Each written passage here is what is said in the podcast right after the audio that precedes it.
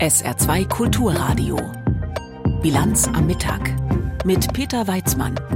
Keine Entwarnung, stattdessen neuer Regen. Die Hochwasserlage im Norden Deutschlands beschäftigt uns gleich. Außerdem geht es heute Mittag um den Ausschluss von Donald Trump von der Vorwahl in Maine und um den Start der Vier-Schanzentournee. Herzlich willkommen. Der Blick geht in weiten Teilen Deutschlands heute wieder in den Himmel. Wie viel Regen wird fallen? Diese Frage ist in einigen Gebieten, in denen die Deiche an der Belastungsgrenze sind, quasi existenziell. Gute Nachrichten gibt es weiterhin aus Sachsen. In Dresden ist die Elbe unter den erwarteten sechs Metern Wasserstand geblieben. Normal sind da übrigens zwei Meter. Anders in Niedersachsen, zur Lage dort Matthias Zimmermann. Die Hochwasserlage in Niedersachsen ist stabil, aber angespannt kritisch. Sie hat sich in der vergangenen Nacht und am Morgen nicht verschlechtert, aber eben auch nicht verbessert. In Lilienthal bei Bremen zum Beispiel, da drohte ein Deich zu brechen, das konnte verhindert werden. Die Lage sei aber weiter ernst, heißt es aus dem Krisenstab. An mehreren Stellen kommt Wasser durch. Große Wohnblöcke in Flussnähe sind gefährdet. An der Wörpe, einem Nebenfluss der Wümme, sind die Deiche extrem aufgeweicht, wie fast überall in Niedersachsen. Die Hochwasserlage bleibt auch in Meppen im Westen des Landes angespannt. Einsatzkräfte von THW und Feuerwehr hatten in der Nacht einen mobilen Damm aufgebaut aus Big Packs, also großen Schutzsäcken. Eine mobile Deichanlage aus Bayern ist auf dem Weg. Derzeit entwickeln sich die Pegel auch recht unterschiedlich. In zahlreichen Gebieten Niedersachsens übersteigen die Pegelstände weiter die höchste Meldestufe. Mehrere Orte bereiten sich vor zu evakuieren. In der Gemeinde Langelingen im Landkreis Celle nördlich von Hannover zum Beispiel mussten in der Nacht etwa 120 Menschen vorsorglich ihre Häuser und Wohnungen verlassen. In Hameln und Hanmünden an der Weser sind die Pegelstände leicht gesunken. Flussabwärts der Weser würde das Wasser aber noch weiter steigen, heißt es in einem Lagebild des Landesbetriebs für Wasserwirtschaft, Küsten- und Naturschutz. An der Aller steigen die Pegelstände ebenfalls weiter. Die Feuerwehr im Landkreis Verden erwartet morgen den Höchststand. Seit gestern Abend 20 Uhr ist der Allerpegel in Verden um zwei Zentimeter gestiegen. Ein Stück weiter flussaufwärts in Müden an der Aller im Kreis Gifhorn sinkt der Pegelstand dagegen zurzeit. Ja, und nun ist eben die große Frage, ob es viel neuen Regen gibt. Das Wasser läuft ja schon jetzt kaum aus den überfluteten Gebieten ab. Die Pegelstände der Flüsse sind weitgehend gleichbleibend hoch oder sie sinken nur sehr langsam. Ein weiterer Regen würde eine immer größer werdende Gefahr bedeuten, dass Deiche durchweichen oder auch brechen könnten. Laut deutschem Wetterdienst könnten bis morgen früh im südlichen Niedersachsen vereinzelt 20 bis 30 Liter Regen pro Quadratmeter fallen. Insgesamt wird in den nächsten Tagen aber nicht so viel Regen wie um Weihnachten erwartet. Dennoch, im Moment ist jeder Tropfen einer zu viel. Erste Entwarnung gibt es an den Harzer Talsperren.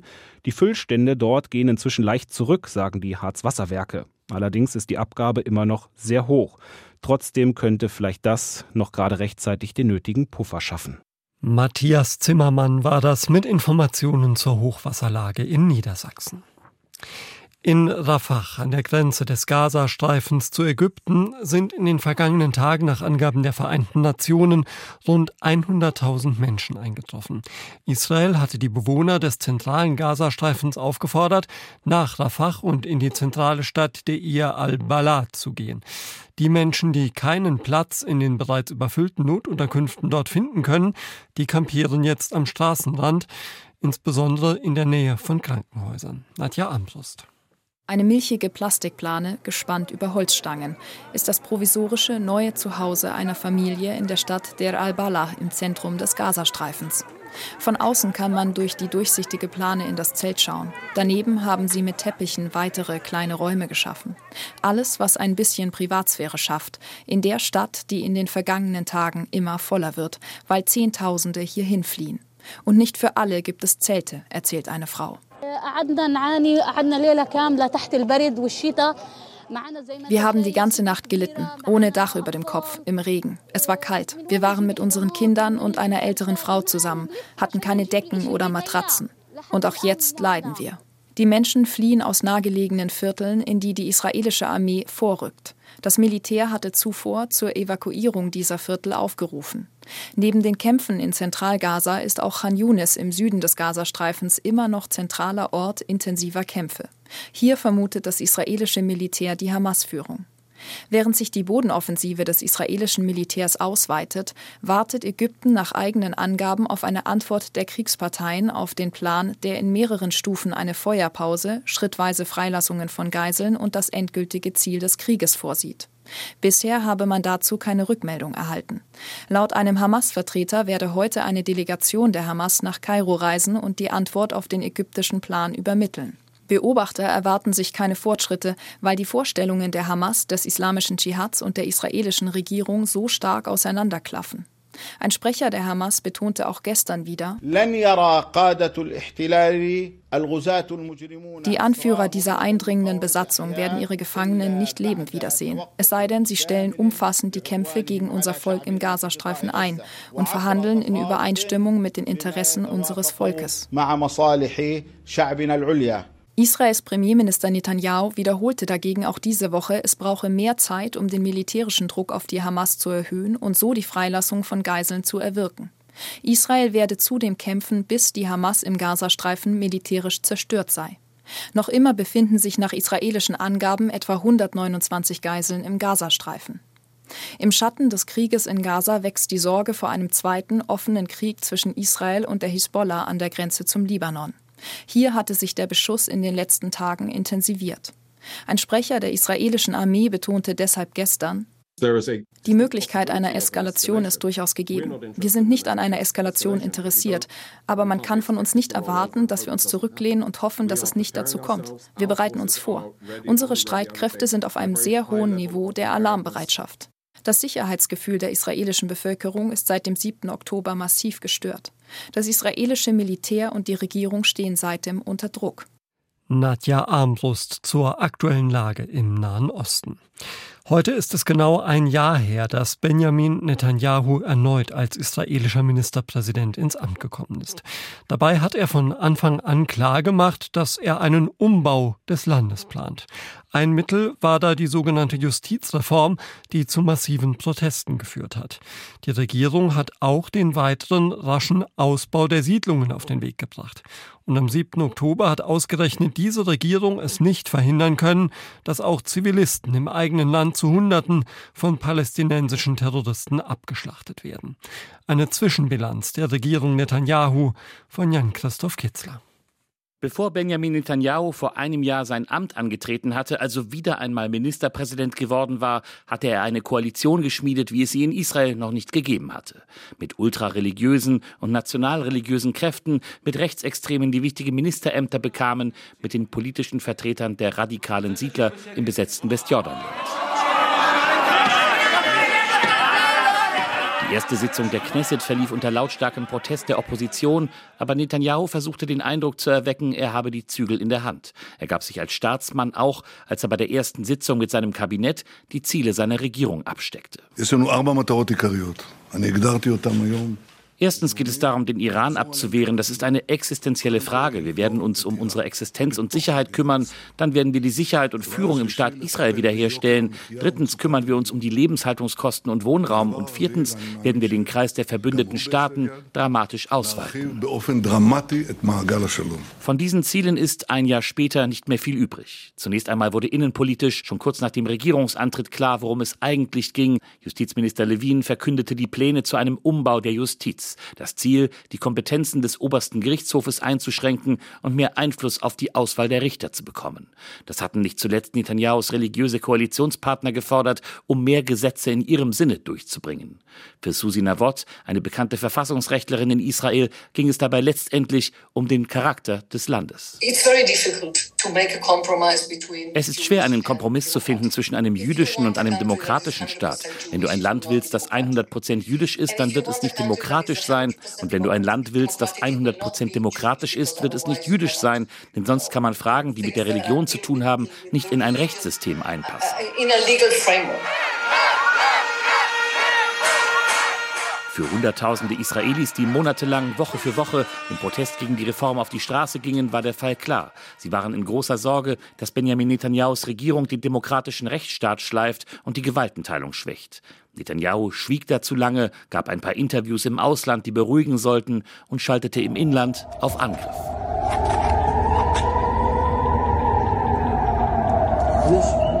Und dann kam der 7. Oktober, der Angriff der Hamas und weiterer Terrorgruppen aus dem Gazastreifen auf Israel, mit über 1200 Toten und rund 240 Verschleppten. Schnell gab es Fragen, wie das möglich sein konnte und ob die Regierung Netanyahu in den letzten Monaten Israels Sicherheit vernachlässigt hatte. Seitdem sind noch einmal rund 22.000 Menschen im Gazastreifen gestorben und auch immer mehr israelische Soldaten. Wir versprechen, dass unsere Helden nicht umsonst gefallen sind, dass wir bis zum vollständigen Sieg weitermachen werden. Wir sind entschlossener denn je, bis zum Ende weiterzumachen, bis wir die Hamas zerstört haben, bis wir all unsere Geiseln zurückgebracht haben und bis wir sicherstellen werden, dass im Gazastreifen niemand zum Terror erzieht, den Terror finanziert oder den Terror schickt. Ob Benjamin Netanyahu und seine Regierung den Gaza-Krieg politisch überleben, ist noch offen. Sicher ist nur, danach ist von ihm eine Lösung im Nahostkonflikt mit einem palästinensischen Staat nicht zu erwarten. Seit fast 30 Jahren beschuldigen sie mich, dass ich derjenige war, der die Oslo-Abkommen aufhielt, der die Errichtung eines palästinensischen Staates verhinderte. Und das stimmt. Ich bin tatsächlich stolz darauf, die Errichtung eines palästinensischen Staates verhindert zu haben. Denn heute verstehen alle, wie dieser Staat aussehen würde. Läuft es nach Benjamin Netanyahus Plan, dann finden in Israel erst Ende 2026 wieder Wahlen statt. Und alle, die ihn kennen, wissen, dass er bis zum Schluss und mit allen Mitteln um sein Amt kämpfen wird, koste es, was es wolle. Der der Kampf hat bereits begonnen. Jan Christoph Kitzler war das aus Tel Aviv. Zuerst Colorado, nun Maine. Auch in diesem Bundesstaat soll der frühere US-Präsident Trump nicht mitmachen dürfen bei den anstehenden Vorwahlen seiner Partei für die Nominierung eines Präsidentschaftskandidaten für die Wahl im kommenden November. In Maine ist die für Wahlen zuständige Secretary of State zu dem Schluss gekommen, dass der Vorwahlantrag des Ex-Präsidenten ungültig ist. Unsere Washington-Korrespondentin Katrin Brandt erklärt uns, wie sie das begründet hat. Shanna Bellows, so heißt die Ministerin oder Beamtin in Maine, sagt, sie hat sich das nicht einfach gemacht. Noch nie hat jemand in ihrer Funktion einen Präsidentschaftskandidaten vom Stimmzettel entfernt. Aber, sagt sie, es hat auch noch nie einen Präsidentschaftskandidaten gegeben, der an einem Aufstand beteiligt war. Und das ist also tatsächlich auch ihre Argumentation. Sie verweist auf diesen 14. Verfassungszusatz. Wer an einem Aufstand beteiligt war, obwohl er vorher einen Eid auf die Verfassung abgelegt hatte, darf unter anderem anderem nicht Präsident werden. Und sie sagt, bei einer Anhörung in Maine sind ihr Beweise vorgelegt worden, wonach Trump monatelang versucht hat, die Ergebnisse der Wahl von 2020 zu kippen. Das hat sie überzeugt, dass Trump an diesem Aufstand beteiligt war. Und sie sagt, sie hatte deshalb keine andere Wahl. Donald Trumps Wahlkampfteam hat auf diese Entscheidung erwartungsgemäß mit drastischen Worten reagiert. Wir beobachten in Echtzeit den Diebstahl einer Wahl und die Entrechtung der amerikanischen Wähler, heißt es in der Stellungnahme von Trumps Wahlkampfteam. Und das Team verweist auch darauf, dass anderswo Gerichte andere Entscheidungen getroffen haben. In Michigan zum Beispiel ist die Klage, Trump vom Stimmzettel zu entfernen, abgewiesen worden. Das Trump-Team will die Entscheidung in Maine anfechten. Das wird also womöglich dann bald vor dem obersten Gerichtshof in Maine landen. Ja, der Streit geht also an die Gerichte. Katrin Brandt, nochmal zur Frage, wie es nun weitergeht. Maine ist ja der zweite Fall. Vor Weihnachten hat schon der oberste Gerichtshof in Colorado entschieden, dass Trump dort nicht auf den Stimmzettel für die Vorwahlen soll. Mit der gleichen Begründung war an einem Aufstand beteiligt. Das ist direkt angefochten worden. Und die Frage ist nun, landet die ganze Geschichte vor dem obersten Gerichtshof, dem Supreme Court in Washington? Nimmt er diesen Fall aus Colorado an oder irgendeinen anderen? Wenn ja, welche Entscheidung wird er tatsächlich treffen? Trump selber sagt, er sei immun und könne nicht belangt werden für Sachen, die er während seiner Präsidentschaft gemacht hat. Der Sonderermittler Jack Smith sieht das genau anders. Von der Entscheidung des Supreme Courts hängt also nicht nur ab, was mit den Stimmzetteln und den Vorwahlen passiert, sondern auch, wie es mit den vier großen Prozessen gegen Trump weitergeht, die ja nächstes Jahr beginnen sollen. Donald Trump soll auch in Maine nicht zu den Vorwahlen antreten dürfen. Informationen dazu von unserer USA-Korrespondentin Katrin Brandt. Im Kongo sind in den letzten Jahrzehnten Millionen Menschen durch immer neue Kriege ums Leben gekommen, meist unter eher mäßiger Anteilnahme der Weltöffentlichkeit. Schon seit 1999 sind Blauhelmsoldaten im Osten der Demokratischen Republik Kongo stationiert. Das macht die MONUSCO-Mission zu einem der größten und längsten Friedenseinsätze der Vereinten Nationen. Allerdings nicht gerade zu einem der erfolgreichsten. Denn in all diesen Jahren ist es nicht gelungen, den Ostkongo wirklich zu befrieden und die mehr als 100 kämpfenden Milizen dort unter Kontrolle zu bringen. Auf Wunsch der kongolesischen Regierung beginnt nun der Abzug der Blauhelme, früher als geplant. Linda Staude. Ein weißer gepanzerter Transporter mit der Aufschrift UN rollt aus dem streng bewachten Tor einer Militärbasis. MONUSCO steht in schwarzen Buchstaben auf dem blauen Metall. Hinter einer Absperrung vor der Einfahrt machen Demonstranten ihrem Unmut über die Blauhelme lautstark Luft, obwohl die ihr Lager verlassen und abziehen an einen anderen Standort. Das gibt uns ein Gefühl der Genugtuung. Wir gratulieren der Bevölkerung, die wie ein Mann aufgestanden ist, um den bedingungslosen Abzug der MONUSCO aus Butembo zu fordern. Sagt Mate Sahane, der Präsident der Butembo Civil Society im August. Der Ort im Osten der Demokratischen Republik Kongo war einer von vielen, in denen aufgebrachte Zivilisten in diesem Jahr gegen die UN-Truppen protestiert haben, weil die es nicht schaffen, die Bevölkerung gegen die brutale Gewalt von über 100 Milizen zu schützen. Der Vorsteher des Ortes Mukondi Sie haben die Einwohner mit Macheten oder Äxten umgebracht. Einige haben sie in Brand gesteckt. Bei uns wurden insgesamt 31 Menschen getötet. Im Nachbardorf waren es acht. Die schwer bewaffneten Gruppen terrorisieren und vertreiben die Zivilbevölkerung, um Zugang zu den oft illegalen Minen zu bekommen.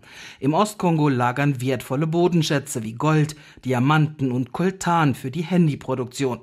Die rund 13.000 Blauhelmsoldaten der MONUSCO-Mission haben daran wenig geändert. Ursula Langkamp, Landesdirektorin der Welthungerhilfe in Goma. Wir sprechen da von über 20 Jahren Friedensmission ohne dass Frieden im Osten des Kongos existiert. Die Gewalt ist schlimmer geworden, seit die berüchtigte M23-Miliz 2021 nach einigen Jahren Pause wieder aufgetaucht ist. Die kongolesische Regierung hat in einigen Provinzen den Notstand ausgerufen. Seither hat es immer wieder heftige Kämpfe gegeben. Jabulus ist im vergangenen Monat gerade noch rechtzeitig geflüchtet, erzählt er der Nachrichtenagentur AFP. Als wir in Bambo waren, haben wir gehört, dass die M23 einen Nachbarort etwa 10 Kilometer weiter eingenommen hat. Meine Tanten und ihre Familien haben Zuflucht in einem Haus gesucht und sich versteckt. Aber das Haus wurde in Brand gesetzt. Niemand ist lebend herausgekommen. Alle sind umgekommen. Die verzweifelte Bevölkerung macht die Blauhelmsoldaten für ihre Misere verantwortlich. Im Wahljahr hat Präsident Felix Tshisekedi sich den Ruf nach einem Ende der MONUSCO-Mission zu eigen gemacht. MONUSCO ist nicht unser Feind. Man darf MONUSCO nicht mit der M23 verwechseln. Das sind Terroristen. MONUSCO ist gekommen, um uns zu helfen, das kongolesische Volk zu schützen. Aber das hat nicht funktioniert. Die Mission muss ein Ende haben. Und wir begrüßen einen ehrenhaften Abzug. Et nous allons saluer leur départ avec. Der ist inzwischen beschlossene Sache. Was im August in Butembo noch ein vorläufiger Umzug war, soll jetzt nach den Wahlen der Beginn des vollständigen Abzugs sein. Linda Staude hat berichtet über die Lage im Osten der Demokratischen Republik Kongo. Hier in der Bilanz am Mittag auf SA2 Kulturradio. Änderungen bei der Pflegeversicherung und die Vier-Schanzentournee beschäftigen uns gleich noch. Jetzt haben wir erstmal die Meldungen für Sie mit Tanja Philipp Murer. Russland hat die Ukraine in der Nacht und am Morgen wieder massiv angegriffen. Nach Angaben der ukrainischen Luftwaffe handelte es sich um den schwersten Luftangriff seit Kriegsbeginn. Demnach kamen 158 Raketen und Kampfdrohnen gegen das Land zum Einsatz. Die Flugabwehr habe etwa 70 Prozent davon abfangen können. Behördenangaben zufolge wurden im ganzen Land mindestens zwölf Menschen getötet und mehr als 75 verletzt. Die Angriffe galten offenbar erneut der Energieinfrastruktur des Landes. Einschläge wurden unter anderem aus Kharkiv, Lviv, Dnipro und der Hauptstadt Kiew gemeldet. In der bayerischen Stadt Passau ist ein Lastwagen in eine Fußgängergruppe gefahren. Dabei wurde eine Frau getötet. Fünf Menschen wurden laut Polizei verletzt. Ein Sprecher sagte, es sei noch unklar, warum der Lastwagen in eine Fußgängergruppe gefahren sei. Wie es weiter heißt, wurde der Fahrer in ein Krankenhaus gebracht. Das Saarland will die Deutsche Bahn wegen zu vieler Zugausfälle auf der Niettal-Strecke finanziell bestrafen. Nach Angaben des Verkehrsministeriums wird auch für die Zugverbindung von Perl nach Trier geprüft, ob das Land Zuschussgelder einbehalten kann. Im Fall der Niettal-Strecke beträgt dieser Zuschuss im Jahr einen einstelligen Millionenbetrag. Angaben zur genauen Höhe des Zuschusses wollte das Land dem SR mit Verweis auf das Geschäftsgeheimnis der Deutschen Bahn nicht machen. Auf auf der Strecke sind im vergangenen Jahr aller Voraussicht nach über 13 Prozent der Verbindungen ausgefallen. Fast fünf Millionen Menschen sind in Deutschland auf Pflege angewiesen. Diese Zahl hat sich in zehn Jahren nahezu verdoppelt. Einmal, weil immer mehr Menschen Anspruch auf Leistungen haben, aber natürlich vor allem auch, weil die Gesellschaft immer älter wird. Im neuen Jahr gibt es Entlastungen für Menschen, die zu Hause oder im Heim gepflegt werden. Vera Wolfskämpf erklärt uns, was genau geplant ist. Pflege ist teuer besonders im Heim. Durchschnittlich zahlen Pflegebedürftige rund 2500 Euro im Monat selbst. Je nach Bundesland und Heim kann es mehr oder weniger sein. Die Kosten sind inzwischen so hoch, dass ein Drittel der Pflegebedürftigen auf Sozialhilfe angewiesen ist. Der linken Abgeordnete Artisch Gürpiner stellt fest, die Menschen, die in die Pflege kommen, werden arm und können sich das nicht mehr leisten. Deshalb haben SPD, Grüne und FDP höhere Zuschüsse der Pflegeversicherung beschlossen. Im ersten Jahr gibt es durchschnittlich 180 Euro. Bundesgesundheitsminister Karl Lauterbach von der SPD sieht darin eine echte Entlastung. Das ist eine deutliche Verbesserung für diejenigen, wo stationär gepflegt wird, weil die Eigenbeteiligung sinkt, die Zuschüsse steigen. Und sie steigen weiter, je länger jemand im Pflegeheim ist. Ab dem vierten Jahr verringert sich der Eigenanteil dann um fast 1000 Euro. Die meisten Pflegebedürftigen leben jedoch zu Hause und brauchen dort Hilfe von mobilen Pflegediensten oder Angehörigen. Auch dafür gibt es jetzt höhere finanzielle Hilfen. Das Pflegegeld und Zuschüsse für ambulante Sachleistungen steigen um 5 Prozent. Das reicht nicht, kritisiert die Opposition. Tino Sorge, Gesundheitspolitiker der CDU-CSU. Ich halte es für im Ansatz zwar richtig, allerdings ist es eine Mogelpackung, weil es die Probleme nicht löst. Und das, was jetzt an Erhöhungen nach außen erklärt wird, sind in Wirklichkeit Leistungskürzungen, weil sie nicht mal die Inflationsrate abdecken. Heißt, die Kosten sind in den letzten Jahren stärker gestiegen, als die jetzige Erhöhung abdecken kann. Das Geld ist das eine, das andere ist die Zeit, die vor allem pflegende Angehörige brauchen. Fast zwei Drittel der Pflegebedürftigen werden zu Hause von ihren Verwandten versorgt. Und die brauchen mehr Hilfe, sagt die Pflegebeauftragte der Bundesregierung Claudia Moll. Gerade der Bereich der pflegenden Angehörigen, wenn uns diese Stütze wegbrechen sollte, dann aber gute Nacht. Und deshalb bekommen diese Angehörigen nun für zehn Arbeitstage pro Jahr ein Unterstützungsgeld ausgezahlt. Bisher ging das nur einmalig, wenn jemand zum Pflegefall geworden ist. Ab jetzt gibt es, ähnlich wie beim Kinderkrankengeld, einen Anspruch auf zehn Tage jährlich. Auch hier wünschen sich Betroffene und Sozialverbände deutlich mehr, zum Beispiel einen Pflegelohn. Die Gesellschaft altert, es fehlt an Pflegekräften. Und auch wenn die Bundesregierung die jetzigen Änderungen als wichtige Entlastungen lobt, gestehen viele in der Politik ein, es gibt weiteren Reformbedarf. Vera Wolfskämpf über die Änderungen bei der Pflegeversicherung ab Januar. Seit 21 Jahren lebt die deutsche Skisprung-Equipe vor allem von der Hoffnung, wenn es um das große Ereignis des Jahres geht, die Vierschanzentournee. Seit 2002 gab es nämlich wenig zu feiern auf den Schanzen von Oberstdorf, Garmisch, Innsbruck und Bischofshofen, also zumindest kein Gesamtsieg. Heute Nachmittag startet in Oberstdorf der nächste Versuch und die Stimmung im Vorfeld ist mal wieder so gut, dass man nur hoffen kann, dass sie nicht gleich einen Dämpfer kriegt. Martin Thiel. Die Vier-Schanzentournee hat noch gar nicht richtig begonnen. Die Party an der Schanze schon. Und das liegt vor allem an einem Mann. Andreas! 16.300 Fans, das ist Rekord für eine Qualifikation, brüllten den Olympiasieger ins Tal. Kräftiger Absprung, das V ausgestellt, die Vorlage ist gut und Wellinger fliegt weit. Platz 1 vor Karl Geiger und Peter Preutz. Der vierte ist Philipp Raimund, wieder ein Deutscher. Klar löst das riesige Erwartungen aus. Denn es ist 22 Jahre her, dass Sven Hannawald als letzter Deutscher die Tournee gewann. Jetzt soll es eben Wellinger richten. Weil er der geilste ist und der Beste. Und wir waren noch nie so gut wie dieses Jahr. Und deswegen, dieses Jahr wird es passieren. Wir holen den, den Pott wieder heim. Gut, der Pott ist ein goldener Adler, aber sei es drum, die Fans sehnen sich danach. Weil es mal Zeit ist. Zeit, dass ein Deutscher gewinnt, ja. ja. Lange genug her. Und alle fünf deutschen Springer sind eben in Topform. Alle waren in der Qualifikation unter den besten zwölf. Aber am meisten elektrisiert hat eben der 28-jährige Olympiasieger. Der Wellinger, der ist einfach sympathisch. Der muss es jetzt mal werden. Das wird der Hammer. Das ist ganz schön viel Erwartungsdruck. Aber Welli, der Blondschopf mit dem frechen Grinsen, kann damit umgehen. Also für mich ist es ein Riesenspaß, eine Motivation weil ich weiß, den Druck, den kann ich mir nur selber machen und wenn ich mich auf meine Sachen im Sprung konzentriere, dann gelingt es mir meistens auch ganz gut und dann beflügelt die Kulisse umso mehr. Und das Gleiche gilt für... der in seinem Wohnzimmer in der Qualifikation auf Platz 2 sprang und das beim Auftaktspringen fortsetzen will. Er verspürt schon Erwartungsdruck, weil er eben endlich die Tournee gewinnen will. Ich glaube, wir haben auch hohe Erwartungen an uns, uns selber, aber Einzige, was wir tun können, ist wirklich gute Sprünge zu zeigen und schauen, dass es, dass das Momentum auf unserer Seite ist und dass es ins Laufen kommt und dann. Und dann könnte es was werden mit dem Heimflug für den Goldenen Adler. Aber bis dahin müssen erst acht Wettkampfsprünge ins Tal gebracht werden. Oberstdorf ist erst der Anfang. Auch wenn man bei manchen Fans schon den Eindruck haben könnte, Andreas Wellinger hätte nicht die Qualifikation, sondern die Tournee gewonnen. Ein Andi Wellinger! Es gibt nur ein Andi Wellinger! Ein Andi Wellinger! Ja, also die Fans sind ganz offensichtlich bereit und die Athleten, die springen dann ab 17 Uhr zu sehen live im ersten.